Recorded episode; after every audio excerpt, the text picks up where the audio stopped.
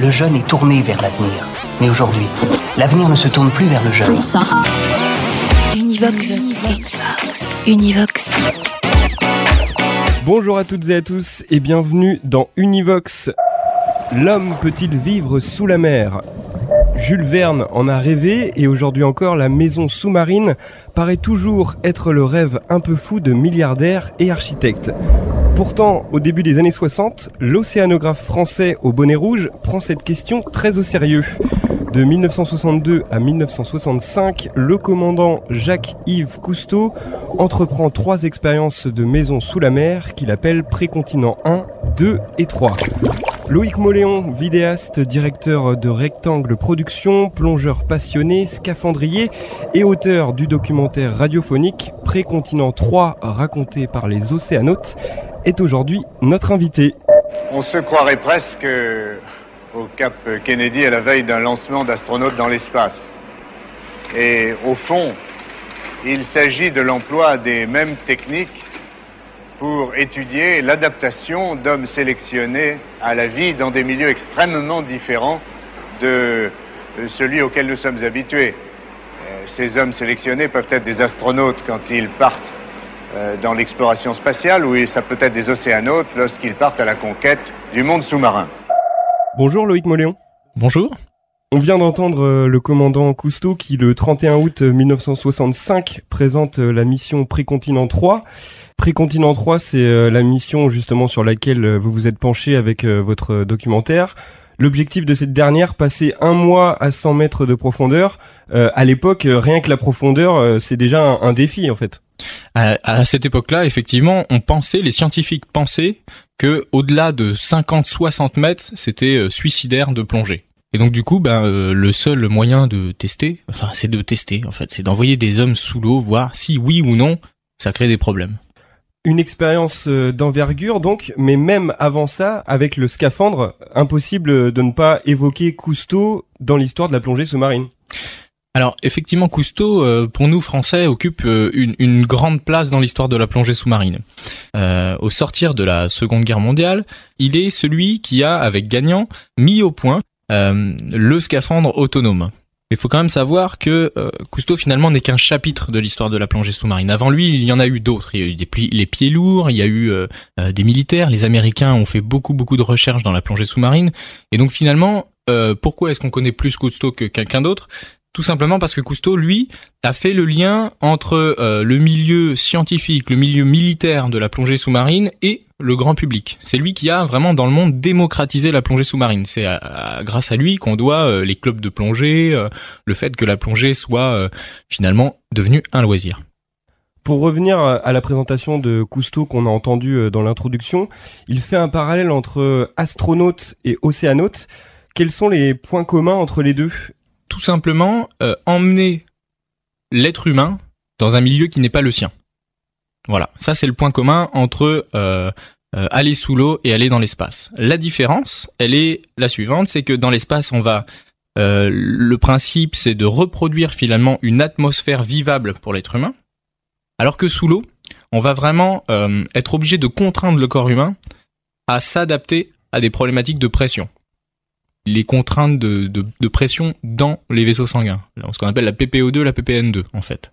C'est deux choses qu'il a fallu mettre en place euh, et au point, surtout en plongée sous-marine, euh, qui n'existait absolument pas avant. Et ça, c'est vraiment le, la grosse révolution de l'époque, c'est euh, comprendre que finalement, on n'est pas obligé de respirer un mélange d'air de 80% d'azote et de 20% d'oxygène, mais que le corps humain supporte, à des pressions bien entendu différentes, supporte d'autres mélanges gazeux. Comment on peut expliquer que ces expéditions sous-marines soient inconnues du grand public? Est-ce que euh, la conquête de l'espace a passé sous silence euh, les océanautes ben, C'est exactement ça. Dans les années 65, on était à la course à l'espace, donc c'était la guerre froide, faut situer dans le contexte historique, on était dans la guerre froide, donc finalement on avait l'URSS et les États-Unis qui se battaient, c'était presque un combat médiatique hein, pour euh, savoir qui est-ce qui allait le premier poser le pied sur la Lune. Bon, ben faut savoir que nous Français, on allait sous l'eau, euh, les Américains allaient aussi sous l'eau, les Russes pas vraiment. Donc, comme il n'y avait pas de compétition, eh ben, il n'y a pas eu de médiatisation, tout simplement. Loïc Moléon, votre documentaire s'attarde sur Précontinent 3. Votre objectif avec euh, celui-ci, c'est de remédier à cette euh, avancée passée inaperçue? Ben voilà, j'ai re-rencontré les, les océanautes à l'occasion des 50 ans de la mission Précontinent. Donc euh, il y a urgence, parce que ces gens n'ont jamais pu témoigner. Ils étaient sous contrat avec la Cousteau Society, ce qui est parfaitement normal. Maintenant qu'ils sont arrivés à terme de leur contrat, ils ont pu parler pour la première fois dans mon micro et je pensais qu'il était euh, presque assassin de ne pas recueillir leurs témoignages d'un pan de l'histoire de la plongée sous-marine française. C'est quand même c'est ça. Hein. Euh, on parle de l'histoire de la plongée sous-marine et personne ne les a entendus parler. Est-ce que euh, depuis c'est une expérience qui a été reproduite? L'expérience en elle-même n'a pas été reproduite. Aujourd'hui, tous les plongeurs de grosse profondeur utilisent l'équivalent de cette technique-là. La seule différence, c'est que au lieu de placer une maison sous la mer, qu'elle soit fixe, qu'elle bouge plus, on la met sur un bateau et finalement on se sert de tourelles de, décompression, ce qu'ils appellent dans le documentaire des tourelles Galiasi, pour descendre sous l'eau. Une tourelle Galiasi, c'est euh, l'équivalent d'un gros tonneau retourné. C'est comme quand vous euh, enfoncez un verre retourné euh, dans une bassine d'eau. Ben, plus vous allez vous enfoncer au fond, plus l'eau va monter dans le verre. Ça, c'est la problématique de la pression. Il faut compenser la pression d'air par rapport à la pression d'eau. Il faut que ce soit la même pression, tout simplement. Donc finalement, bah, c'est l'équivalent des misons sous-marines, sauf que bah, on peut la bouger, on peut euh, y faire entrer un médecin, on peut euh, avoir un confort plus intéressant euh, sur un bateau qu'au fond. Pour ce documentaire, vous avez donc rencontré cinq des six océanautes. je les cite Claude Wesley, Yves Omer, André Laban, Raymond Coll et Christian Bonici. Le sixième étant Philippe Cousteau, le fils du commandant malheureusement décédé. Qu'est-ce que vous avez ressenti lorsque vous les avez rencontrés? Grand respect, parce que quand même euh, j'ai passé mon enfance baigné dans les, aventures de Cousteau, que ce soit les BD, les documentaires, les récits du paternel qui a eu l'occasion aussi de, travailler avec Cousteau. Quand je me suis mis à interviewer les, océanautes euh, à l'INPP, je me suis rendu compte à quel point on avait une vision du monde qui était différente. Voilà, on a des gens qui sont euh, voilà qui ont connu la fin de la guerre, qui ont connu la guerre froide, qui ont des notions de respect, de, de, de c'est vraiment des aventuriers, comme on peut en lire dans les bouquins et qu'aujourd'hui on retrouve plus vraiment dans cette trempe-là. C'est une autre époque. Et finalement, le documentaire est presque un petit peu ethnologique, c'est-à-dire retourner dans une époque, euh, voir le, le, le, caractère de ces personnes, parce que quand même, pour aller euh, faire des missions comme ça à l'époque, alors qu'on ne savait rien, et puis ben voilà, on les a en face, euh, c'est quand même, c'est quand même assez impressionnant, quoi. Les interviews ont été enregistrées en août 2014 à l'INPP, l'Institut national de plongée de Marseille, à l'occasion des 50 ans de la mission. C'est cette école de plongée qui a eu euh, la bonne idée de les réunir? Alors c'est pas l'école de plongée qui a eu l'idée de les réunir, euh, c'est une monitrice qui s'appelle Sandrine Ziegel qui a eu à cœur aussi de valoriser finalement l'histoire de la plongée. Et ça, faut quand même le souligner parce que c'est rare. au jour d'aujourd'hui, la plongée passe tellement par la Cousteau Society euh, parce que bah, c'est elle qu'on connaît, que finalement euh, toutes les autres voies se sont fermées pour parler de la plongée. Et là, je trouve ça très intéressant que une simple monitrice de plongée désire re-réunir les océanautes pour leur faire parler de leur mission.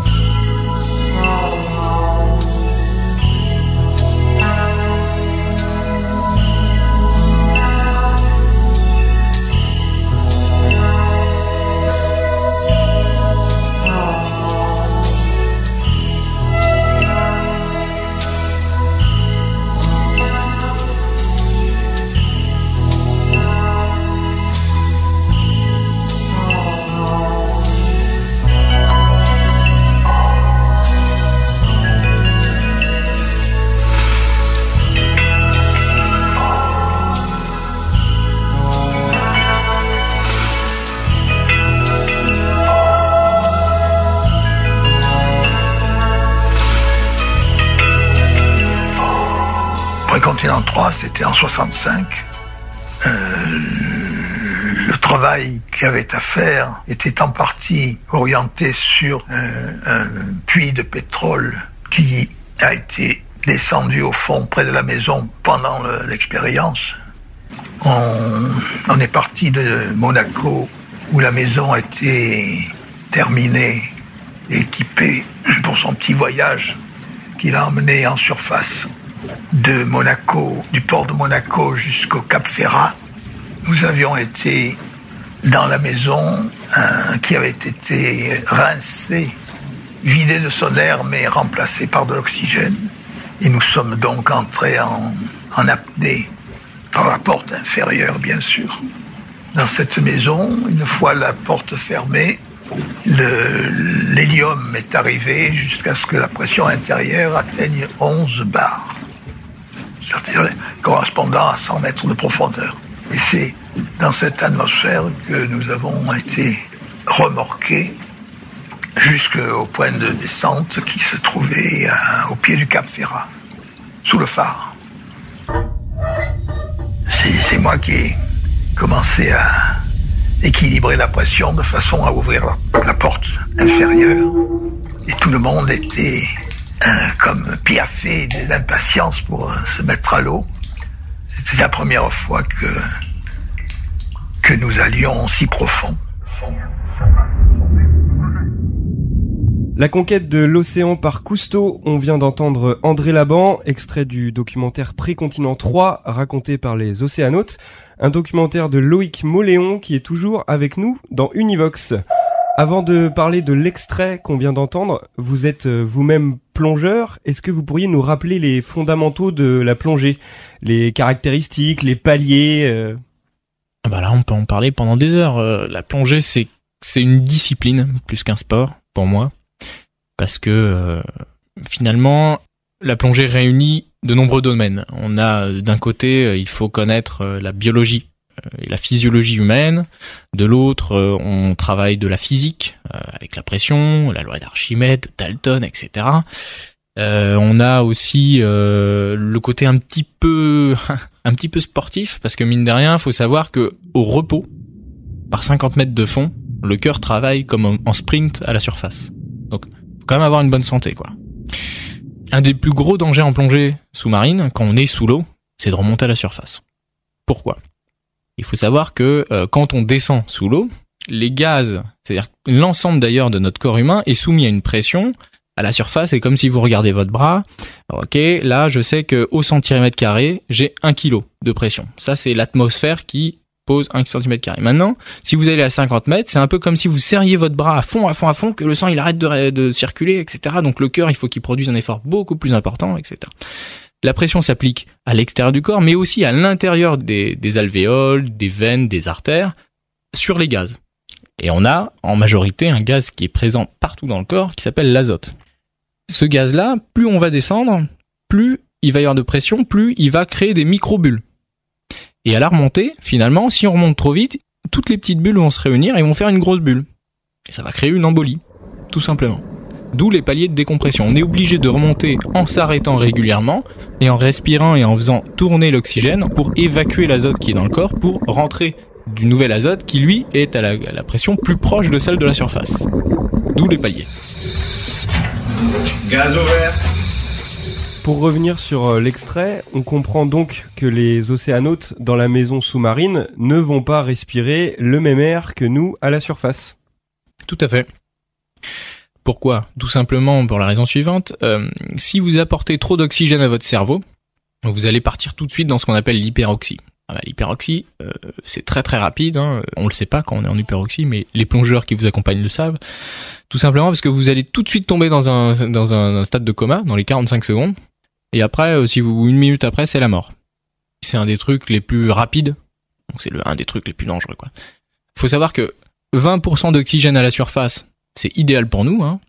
Mais 20% d'oxygène à 100 mètres de profondeur, c'est-à-dire à 11 bars, en sachant que nous, ici, à la surface, on est à 1 bar, ben, ça nous fait une bouffée de, d'air, ben, ça nous fait euh, partir direct en hyperoxie. Donc voilà. C'est pour ça qu'ils ont été obligés d'adapter leur mélange et de diminuer le taux d'oxygène, et il faut bien le remplacer par un autre gaz. Donc l'azote, ça pose un problème de décompression. Donc l'hélium, c'était le gaz idéal parce qu'il n'a aucun effet secondaire sur le corps humain. Vous voulez bien me répéter ça, peut-être je ne parle pas couramment le canard. en sachant que ça change quand même, euh, ça, a des conséquences sur les cordes vocales. Euh, la voix se déforme quand ça commence à parler comme un canard comme ça. Pour la petite histoire, les océanautes ont dû attendre trois jours avant que le cerveau s'habitue au son et, et décodent finalement le son qu'ils reçoivent, ils ont mis trois jours à se comprendre. C'est quand même long de passer trois jours isolé, d'avoir un gars en face de soi et de pas le comprendre, quoi. Pour rester sur euh, la technique, est-ce qu'on peut aborder euh, celle utilisée pour leur sortie en dehors de la maison sous-marine? Alors, ils ont choisi euh, de, de travailler en circuit fermé. C'est-à-dire que c'est le même air qu'ils respiraient dans la maison qu'ils respiraient dans leur détendeur autour de la maison, en sachant que ils plongeaient non pas avec des scaphandres autonomes, ils ne plongeaient pas avec les scaphandres mis en place et inventés par le commandant Cousteau, ils plongeaient au narguilé. Au narguilé, c'est-à-dire un tuyau, comme le pied lourd à l'époque, avec un tuyau, ils sont debout au fond, ils sont lestés au niveau des pieds, ils marchent sous l'eau et ils ont un tuyau qui leur envoie de l'air et qui euh, récupère l'air qu'ils ont respiré pour le renvoyer au traitement dans les compresseurs, dans les filtres avant de retourner dans la maison. Voilà. On imagine qu'il doit pas faire très chaud non plus euh, à 100 mètres euh, de profondeur. Ils étaient équipés en fonction? Bah alors, il, il fait pas très chaud, mais il fait pas très froid non plus. Il fait à peu près 13 degrés. Bon, c'est pas très froid. Mais ce qui est froid, finalement, c'est le gaz qu'il respire. Parce qu'un mélange comme il respirait euh, sous l'eau, en fait, c'est ce qu'on appelle des gaz froids en plongée. Ça, donne une sensation de froid. Quand il fait un petit peu trop chaud, ils avaient très très chaud. Quand il faisait un petit peu froid, bah, ils avaient très très froid. Et en fait, c'est le gaz et non pas les températures qui font qu'ils avaient chaud ou froid. Euh, voilà, on était quand même aux prémices et leur euh, combinaison n'était pas non plus euh, au point, vraiment au point, quoi. La sphère qui a servi aux océanautes lors de cette mission sous-marine, est-ce qu'elle était équipée de tout le confort nécessaire comme dans une maison? Exactement, euh, de quoi euh, survivre, vivre, mais plutôt survivre euh, sous l'eau, voilà, avec de quoi se laver, un petit coin cuisine, des couchettes, et tout ça finalement coincé entre toutes les machines et la technique, les appareils nécessaires à la survie sous l'eau. Donc finalement, le- l'espace de vie, il, est réduit. Hein, c'est encore plus petit que sur un bateau. Hein, c'est finalement comme si vous viviez dans une caravane, sauf que ben à la place d'un réchaud, il faut mettre un compresseur hein, qui fait la taille d'une voiture. Donc il n'y a pas beaucoup d'espace quand même. Est-ce que euh, les océanautes euh, disposaient de moyens de communication vers la surface? En fait, euh, ils ont jamais été complètement isolés au fond. Comme on est dans le cadre du- d'une étude, de- de- d'une expérience, ah, c'est ça qui est rigolo, c'est que finalement c'est le prémisse de, de, la télé-réalité, euh, la, sphère euh, de Cousteau. Finalement, il a mis des caméras partout, euh, il observait ses plongeurs tous les jours, tout le temps, 24 heures sur 24 non-stop. Il y a toujours eu un relais vers la surface. C'est-à-dire, par exemple, même l'air, le mélange d'azote et d'oxygène était envoyé depuis la surface. Pas en continu, hein, parce qu'ils étaient autonomes. Mais des fois, il y a eu besoin de faire des petits appoints. Donc oui, ils étaient quand même en contact avec la surface. Cousteau a choisi de ne pas couper encore le lien, vu que l'objectif c'est de faire des études en direct. Voilà.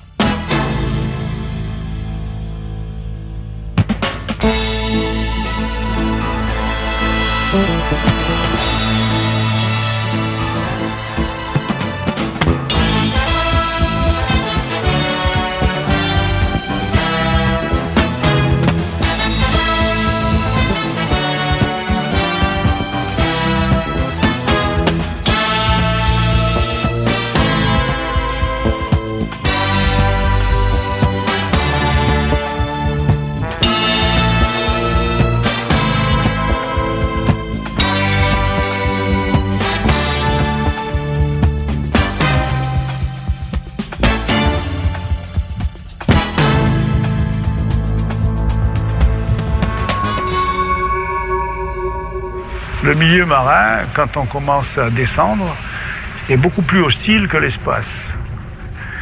Euh, l'espace se caractérise par, des distances énormes qu'il faut parcourir. Nous, on ne parcourt pas beaucoup de distances verticalement parlant, mais on a un milieu très hostile. Se retrouver à 100 mètres avec euh, toutes ses facultés intellectuelles, sur un fond de vase gris, dans le noir, sans lumière, sans rien à voir, euh, la première réflexion que je me suis faite, je me suis dit, mais qu'est-ce que tu es venu faire ici? Il n'y a rien à voir, il fait froid, il s'est fait sombre, c'est pas beau, c'est pas la plongée que tu pratiques habituellement. Moi, il m'est arrivé de travailler 4 heures ou 5 heures d'affilée, notamment quand on a positionné la tête depuis. Je peux vous dire qu'il fait, très froid. On n'était pas toujours dans l'eau. On sortait deux à trois fois par jour. C'est-à-dire qu'on sortait avec des narguilés, on allait faire le travail, aussi bien scientifique, aussi bien cinéma, qu'aussi bien pétrolier. Et on savait que notre survie n'était pas à nous, c'était dans la maison. À mon avis, ce qui nous a manqué le plus, c'est le soleil.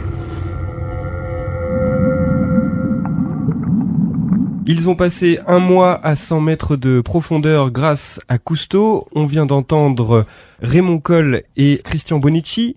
Extrait de Précontinent 3 raconté par les Océanautes, un documentaire de Rectangle Production par Loïc Moléon qui est avec nous dans Univox.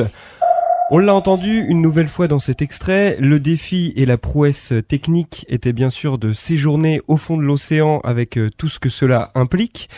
Mais il y a eu aussi pas mal de travail euh, pour les océanautes au fond, notamment cette euh, tête de forage pétrolier. Tout à fait. D'ailleurs, c'est une des raisons de l'émission. Hein. Cousteau, il n'a pas décidé d'aller comme ça, hop, on va sous l'eau, on dépense des sommes astronomiques pour mettre au point la vie sous-marine. Non, non. Ça s'est fait à une époque où il était nécessaire d'aller travailler sous l'eau. Dans les années 60, euh, on vient de sortir de la guerre, guerre d'Algérie, donc finalement on vient de rendre l'indépendance à l'Algérie, on vient de perdre de surcroît tout notre puits de pétrole, donc euh, on a une urgence énergétique. Voilà, la France a décidé dès ce moment-là de miser à fond sur le nucléaire, mais bah il faut encore euh, le nucléaire, ça vient pas du jour au lendemain. En attendant, il faut quand même du gaz, du pétrole, tout ça. Quoi. Et donc c'est dans cette époque-là et cette démarche-là que Cousteau a motivé la mission. C'est lui qui allait voir l'IFP en leur disant, ben voilà, euh, nous on veut euh, tester la vie sous la mer et vous, vous avez euh, besoin de savoir si on peut envoyer des travailleurs sous l'eau.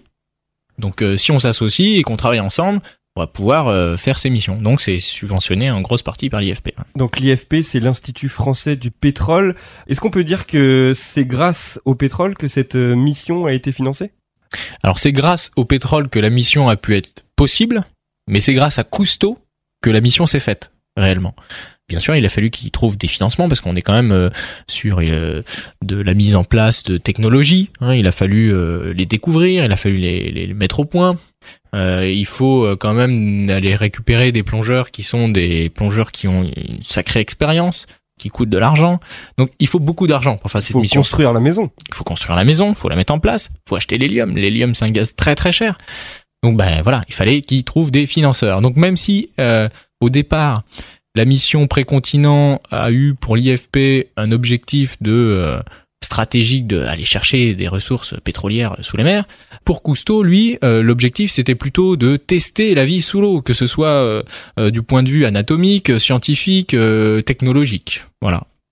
Les tests médicaux pendant l'expérience sur les océanotes, on peut en parler. Tout y est passé, les tests cérébraux, les analyses? Alors certains diront que les océanotes ont été des cobayes. Cobayes, je sais pas si c'est le mot, mais finalement, ils ont quand même euh, subi entre guillemets euh, des tests autant psychologiques que physiques sous l'eau et après la mission pour voir si ce qu'ils avaient vécu sous l'eau avait changé ou pas changé leurs caractéristiques physiques. Bon, la réponse est non. Et c'est ça qu'on a vraiment découvert avec les missions précontinent. Sachant que c'était quand même des professionnels sachant qu'on n'avait pas affaire à Monsieur Tout le Monde, on avait affaire à des à les hommes grenouilles, hein, euh, des gens qui avaient déjà euh, deux ou trois mille heures de plongée à leur actif. C'est quand même pas mal. On a parlé des tests médicaux, on a parlé donc de cette tête de forage pétrolier. Il y a eu également le tournage du film par Philippe Cousteau qui témoigne de cette euh, incroyable aventure Précontinent 3. vous aussi, vous êtes réalisateur et vous filmez aussi sous la mer. Quelles sont les difficultés que l'on rencontre lorsqu'on filme sous l'eau? Quand même maîtriser ce qu'on appelle le poumon ballast, c'est-à-dire tenir une même position à 10 cm près euh, sans bouger, pour éviter d'avoir des plans qui bougent, quoi, tout simplement. Voilà. Après, l'autre difficulté, c'est que à la surface, on peut travailler dans un studio avec des acteurs, des lumières, tout ça, on peut prévoir son tournage. Quand on va sous l'eau, on sait jamais ce qu'on va trouver. M'arrivait moi de passer des heures et des heures sous l'eau à avoir froid, et à rien voir et à même pas appuyer sur le bouton enregistrer parce qu'il y avait rien. Voilà. Pour euh, Philippe Cousteau, à 100 mètres de profondeur, euh, il a eu d'autres euh, problématiques? Il y a eu les problématiques de, de, de mettre au point une caméra pour aller à 100 mètres de fond parce qu'à l'époque ça ça n'existe pas. Aujourd'hui ça donne les films qu'on connaît déjà de Cousteau en sachant que bah, c'était aussi les débuts des caméras. On est déjà en couleur à l'époque? Les premiers films de Cousteau ils étaient en noir et blanc. Euh, en 65, euh, quand s'est déroulé Précontinent, effectivement, on était déjà en couleur. Mais la majorité finalement du film se déroule dans la maison. parce que ils étaient quand même la majorité du temps dans la maison. hein. Les sorties, c'est comme une sortie en l'espace. On va pas euh, sortir euh, euh, deux heures euh, tranquille à se balader. Non, c'est pas possible. hein. D'ailleurs, le, fond marin, il ressemble à la lune. Donc euh, c'est vraiment euh, très triste, très pauvre. C'est très déprimant en fait. Donc euh, voilà, le fils Cousteau s'est concentré sur les échanges humains entre les plongeurs. Et ça faisait aussi partie du travail euh, d'études psychologiques de l'équipe. Voilà. J'imagine que le fait de plonger et filmer, c'est allier vos deux passions au même moment. Euh, si vous deviez nous décrire le, le sentiment que vous procure le fait de plonger. Euh, la sensation que j'ai sous l'eau, euh, c'est la plénitude. C'est la sensation de me retrouver dans mon élément. Et puis euh, un peu l'aventure. Parce que il est rare quand même de descendre sous l'eau et d'avoir une visibilité de 50 mètres. Voilà, de voir à 50 mètres l'eau bleue turquoise, ça c'est quand même rare. Une fois j'étais sous une euh, par 20 mètres de fond euh, sur une épave en Guadeloupe. L'épave déjà rien qu'en soi c'est fantomatique, euh, c'est vraiment un, un voyage dans l'histoire aussi hein, de, de, de descendre sur une épave. Et puis bah au, au- à la proue du bateau, euh, paf, on tombe sur une remonta quoi, un truc qui fait euh, 2 mètres 40 d'envergure. Et ça, bah on s'y attendait pas quoi. Et puis euh, si on l'avait vu à 50 mètres, bah, elle nous aurait vu aussi, et donc euh, on, on aurait on n'aurait pas pu s'approcher. Et donc ça, cette découverte là, c'est quelque chose que je retrouve euh, beaucoup moins à la surface. On dit que la radio c'est comme au cinéma mais avec un écran plus large. Vous, Loïc Moléon, vous êtes plutôt attiré par euh, la vidéo plutôt que la radio. Pourtant, ce documentaire, il est radiophonique. Pourquoi et quel rapport vous avez avec la radio? Est-ce que vous écoutez des documentaires radio? L'image, c'est beau, hein, c'est très intéressant à travailler, mais ce qui va nous nous immerger réellement, ça ne peut être que le son. Et c'est dans cette logique-là que euh, bah, j'ai décidé de de me concentrer sur le son parce que il est beaucoup plus facile de faire naître des images et de faire voyager quelqu'un avec seulement une bonne sonore. Par contre, la difficulté, c'est que la personne, il lui faut une démarche. Il faut qu'elle soit actrice. Un documentaire de 40 minutes avec un propos sans image, ça nécessite une approche vers le sujet. Voilà. Pendant cette émission, nous sommes euh, revenus sur euh, la mission Précontinent 3, objet de votre euh, documentaire, une mission montée par le commandant Jacques-Yves Cousteau. J'aimerais connaître votre regard sur cet homme. Qu'est-ce qu'il représente pour vous qui êtes passionné de, de plongée? Pour moi, le commandant Cousteau est un symbole, et le symbole d'une époque, d'une époque où on commençait tout juste à s'intéresser à la mer. C'est aussi un homme qui qui a su, un peu comme euh, Steve Jobs, voilà, Steve Jobs, quand il allait vendre ses ordinateurs, il a dit bonjour, euh, je voudrais vous vendre quelque chose que vous ne connaissez pas. Bah, Cousteau, il a fait la même chose. Il a dit bonjour, on va aller sous l'eau. Ah, bah non, on sait pas faire. Bah, on va essayer. Bon, bah, magnifique. Cousteau a vendu du rêve. Bah, il a réussi. C'est sa personnalité et son humanité euh, qui font qu'il a réussi à faire tout ça. En préparant cette émission, j'ai aussi découvert l'homme controversé qu'était Cousteau, critiqué notamment pour le film euh, Le Monde du Silence, où l'esprit n'est pas vraiment à l'écologie. Vous en pensez quoi de ça? Personne n'est parfait? Je pense que Cousteau, c'est avant tout un militaire. Un militaire qui a passé la majeure partie de sa vie à naviguer euh, sur les océans euh, dans le monde pour des objectifs militaires. Quand il a quitté l'armée, il a eu la classe, on va dire, de s'intéresser à, à la science, à la recherche. Et c'était quand même quelque chose. euh, à l'époque, on pensait que la mer, euh, les ressources de la mer étaient illimitées. Aujourd'hui, euh, et je pense que les, les enfants de, du commandant Cousteau le, le- diront aussi, il y a eu une prise de conscience environnementale et qu'on ne peut pas regarder les documentaires de Cousteau comme on le faisait à l'époque au jour d'aujourd'hui avec la sensibilisation qui a été faite autour de la nature. À l'époque, on pensait pas que c'était aussi fragile. Donc voilà, il faut bien commencer euh, au début, euh, voilà, euh, avant qu'on ait le droit d'ouvrir un corps humain pour voir ce qu'il y avait dedans. Et ben, il y avait des gens qui faisaient ça. On appelle ça les nécromanciers. Bon voilà, ils allaient déterrer des gens, ils allaient ouvrir le corps. C'était un peu trash, c'était un peu gore. Pour moi, c'est similaire. Voilà, on fait tous des bêtises quand on commence un domaine. Voilà. Et ben, pour moi, c'est ça. Mais c'est pas forcément condamnable. Et on fait aussi de belles, belles avancées. C'est notamment ce que vous racontez dans ce documentaire Précontinent 3, raconté par les océanautes. Celui-ci est en écoute sur le site de Rectangle avec un K, rectangleproduction.com, avec euh, des photos et même des dessins. Merci beaucoup euh, Loïc Moléon. Merci beaucoup. Univox.